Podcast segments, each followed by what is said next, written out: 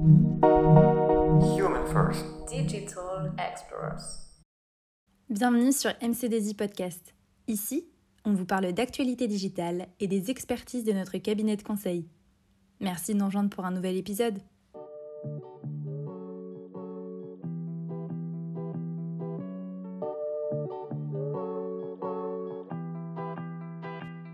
Avant de commencer, assurez-vous d'avoir bien compris l'épisode 2 sur l'apprentissage supervisé.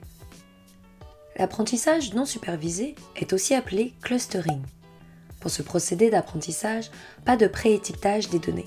Bien au contraire, c'est à la machine de procéder seule à la catégorisation des données. Enfin, presque seule. Comment ça se passe?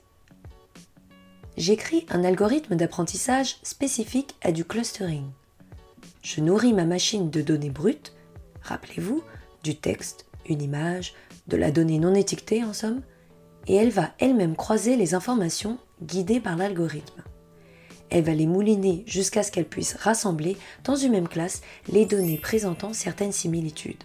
Ces similitudes seront ensuite rassemblées par la machine pour construire un modèle statistique. Prenons à nouveau l'exemple de Tom et Jerry.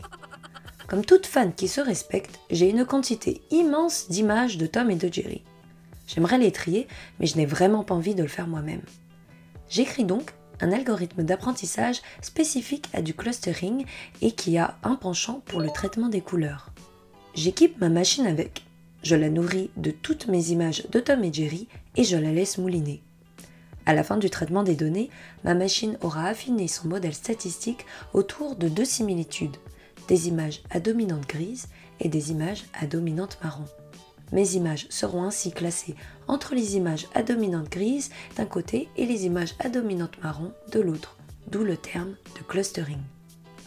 Vous l'aurez compris, l'algorithme d'apprentissage guide fortement l'identification des similitudes et donc la catégorisation. Mais il laisse tout de même une marge d'exploration à la machine. Ici, j'ai influencé la machine pour qu'elle me parle de couleurs, mais je n'ai à aucun moment explicité quelle couleur exactement.